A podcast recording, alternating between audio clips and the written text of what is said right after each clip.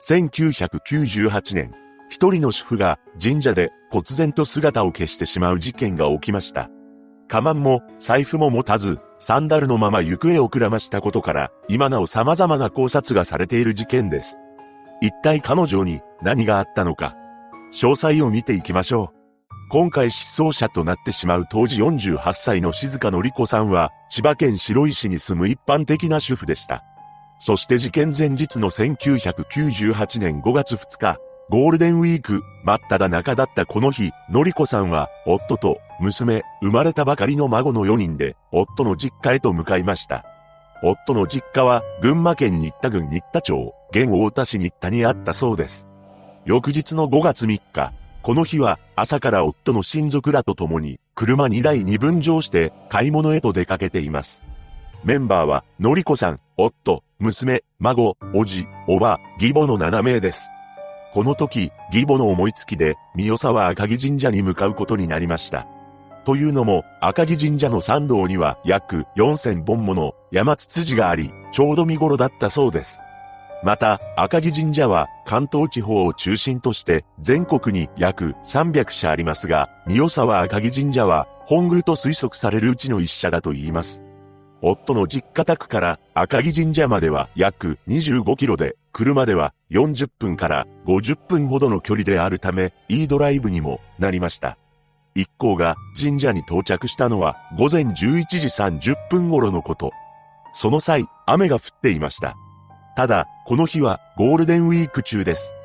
駐車場には20台程度の車が止まっており、人手は多く、翌日には祭りも予定されていたため、その準備などで普段より人の出入りも多かったと言います。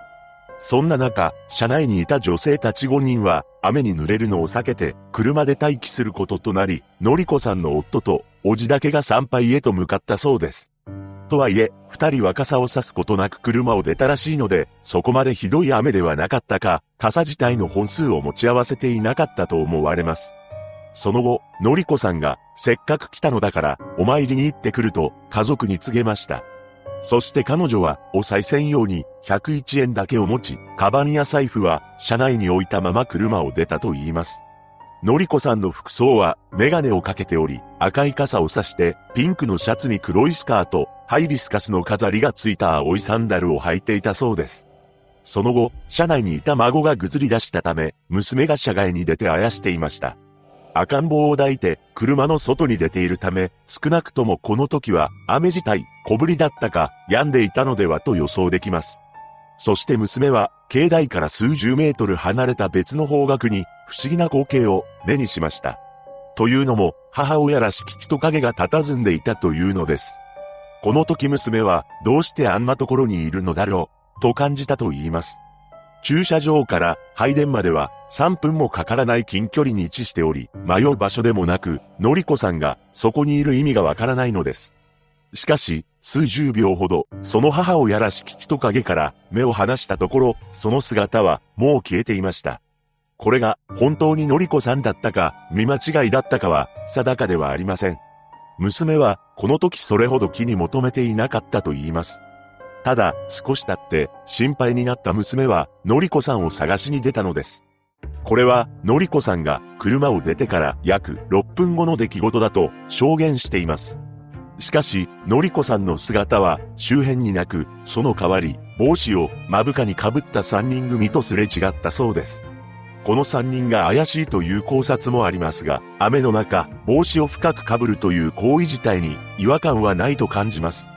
また、帽子を深く被っていたこと以外の情報は公開されていません。そして、夫と叔父は参拝を終えて戻ってきました。家族がのりこさんを見たか二人に聞いたところ、見ていないというのです。ゴールデンウィークで人が多いとはいえ、人混みのように大混雑ではなく、赤城神社自体も迷うほど広さがあるわけではないので、のりこさんと行き違いになるとは考えづらい状況でした。そして家族総出でのりこさんを探しますが、発見できなかったため、13時半頃、警察署に捜索願いを提出します。その日は招集された警察、消防ら80人体制で周辺が捜索され、警察権による追跡も行われました。しかし、雨の影響もあってか、警察犬は車通りのある付近で追跡をやめてしまったのです。その日は見つけることができず、失踪翌日の5月4日に赤城神社から北へ3キロほどの林道で、のりこさんと似た人を見かけたという情報が入りましたが、発見には結びつきませんでした。その後、10日間で延べ100人を動員して捜索や周辺への聞き込みが続けられ、上空からヘリによる捜索も行われるも手がかりはなく失踪事件となってしまったのです。のりこさんは当時身長156センチ、体重54キロで右耳に持病を抱えており、低気圧になると激しい目前に襲われて立てなくなることもあったと言います。そのため普段は補聴器を使用していたものの、車から降りた時は、カバンの中に補聴器を置いたままで装着していません。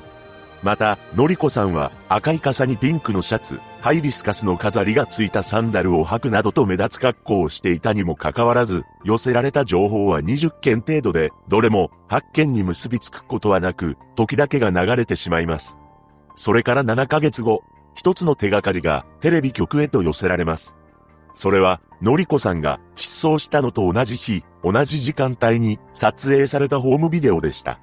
なんと、その映像の中に、のりこさんと似た赤い傘を差した女性が映っていたのです。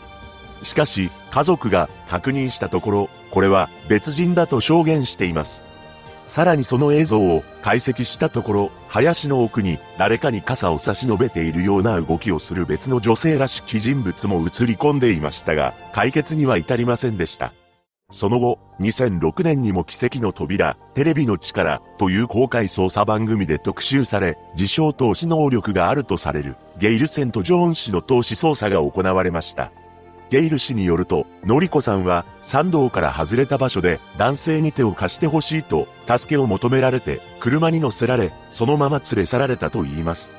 その後山中で解放されたものの意識が朦朧とする中、森で遭難してしまい、すでに亡くなっているというのです。しかし、この投資は何の解決にも結びつきませんでした。また、のりこさん失踪後、千葉県の自宅には無言電話がかかってきており、それが鳥取県米子と大阪方面からのものだと判明します。とはいえ、これが有力な手がかりとなることはなかったのです。そして失踪から10年経った2008年6月、失踪宣告の手続きがなされ、捜索は打ち切られてしまいます。失踪宣告がされると、法律上は亡くなったものとみなされる制度のことですが、これをすることにより、相続が開始され、婚姻関係も解消されると言います。ほんの数分の間に、ほぼ何も持たない状態で、突如として姿を消したのりこさん。ここからは、ネット上でも噂されている様々な説と、真相の考察をしていきます。今回、のりこさん失踪の可能性として挙げられる説を6つご紹介します。事故に巻き込まれた説、連れ去られた説、駆け落ち説、親族間によるトラブル説、北の国による拉致説、失踪を偽装している説。まず一つ目は、事故に巻き込まれた説ですが、これは、付近を走行する車に惹かれてしまったり、森に迷い込んで崖から落ちてしまったという説です。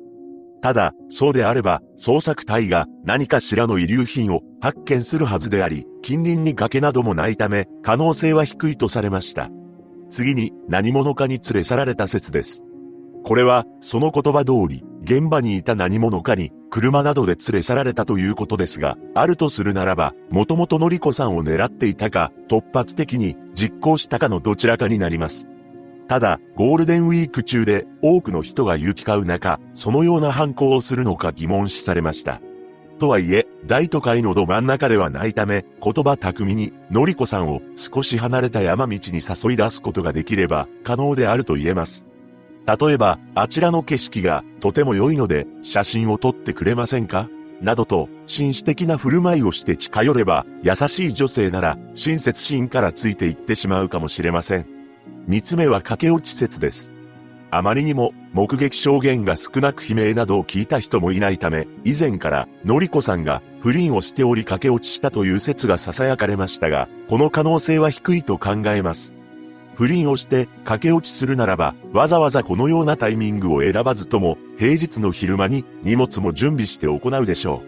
う。ですが、のりこさんは財布やカバン、補聴器を車の中に置きっぱなしです。さらに、赤城神社に行くことになったのは、1時間ほど前に、義母が提案したからであり、駆け落ち相手を呼ぶにしても、のりこさんの千葉県にある自宅からは、2時間半もの距離があります。次は、親族間に何らかのトラブルがあり、ストレスが溜まっていたため現状から逃げ出したいと、自ら失踪してしまった説です。前々から準備するわけではなく、衝動的に行動したとするならば、荷物を車に置いて消えたことも頷けます。しかし、いくら突発的であったとしても、101円のみを持って失踪するとは考えにくいのです。また、気になるのは、孫が生まれたばかりであるということ。お腹を痛めて産んだ娘、その娘が出産したばかりの時期に、あえて失踪するでしょうかもしその場の木の迷いで失踪してしまった場合、数日後には正気を取り戻し、戻ってくるとも考えられます。ただ、偶然にも失踪中に記憶障害などを引き起こしたり、現場から離れた場所で事故や事件に巻き込まれた可能性もあります。五つ目は北の国による拉致の可能性です。のりこさん宅にかかってきた鳥取県米子と大阪府からの無言電話や帽子を目深に被った3人組などが目撃されているため、この説も浮上しています。しかし、拉致は海岸に面している都道府県での被害が多く、群馬ではほとんど報告されていません。さらにゴールデンウィークで人がいつもより多い白昼の神社、それも山の中腹に位置する場所で工作員が活動するとは少し考えにくいです。次は失踪を偽装している説です。これは、そもそものりこさんが赤城神社になど来ておらず、身内によりすでにのりこさんが命を奪われているという説です。目撃証言が乏しいこと、何の手がかりも得られておらず、失踪宣告がされていることから、この説が疑われていますが、不可解な点もあります。それは、夫、娘、親族全員が同じ証言をし、赤ん坊を除いた5人の誰もが口裏を合わせることなど本当に可能なのか？という点です。しかも、この説が本当なら、時効も迎えていない中、わざわざテレビの公開捜査になど依頼するでしょうか？警察の事情聴取に応じるのは必然ですが、身内による犯行ならば、全国に知れ渡るテレビ番組に依頼するという行動はしないと思われます。このように様々な説がある中、どの説も決め手となるものはないように感じます。ここからは憶測になりますが、私が考える真相を解説していきます。まずのりこさんが当日、夫とおじに遅れて参拝に向かった理由は雨が小降りになったからではないでしょうか。そして本当にすぐに戻るつもりだったため、サンダルという軽装で補聴器やカバン、財布を車内に置いていったのだと思います。また、101円をお賽銭として選んだ理由は、単に小銭が101円しかなかったのかもしれません。何かしら、このお賽銭の金額に神秘的な意味を持たせていたならば、そもそもピンクのシャツにサンダルなどといった軽装で神社に参拝はしないと思うのです。重要なのは、たった101円しか持っていない状況で、自ら失踪するとは考えにくいということ。そのため、何者かに連れ去られた可能性が高いと言えますが、やはりゴールデンウィーク中で人も多くいたため、ある程度のりこさんを信用させて人目につかない山林まで連れて行かなければ、叫び声を上げられると思います。言葉巧みに山道から入り組んだ林へのりこさんをおびき出し、そこで襲い、近くに止めてあった車で連れ去ったのではないでしょうか。そうなれば、付近の裏道などをよく知る地元周辺の人物が怪しいと思われます。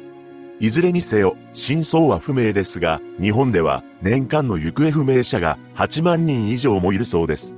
平成30年に発表されたデータによると、行方不明者は8万4753人であり、そのうち所在が確認された方は7万2949人、亡くなられたと確認できたのが3833人、その他が7971人でした。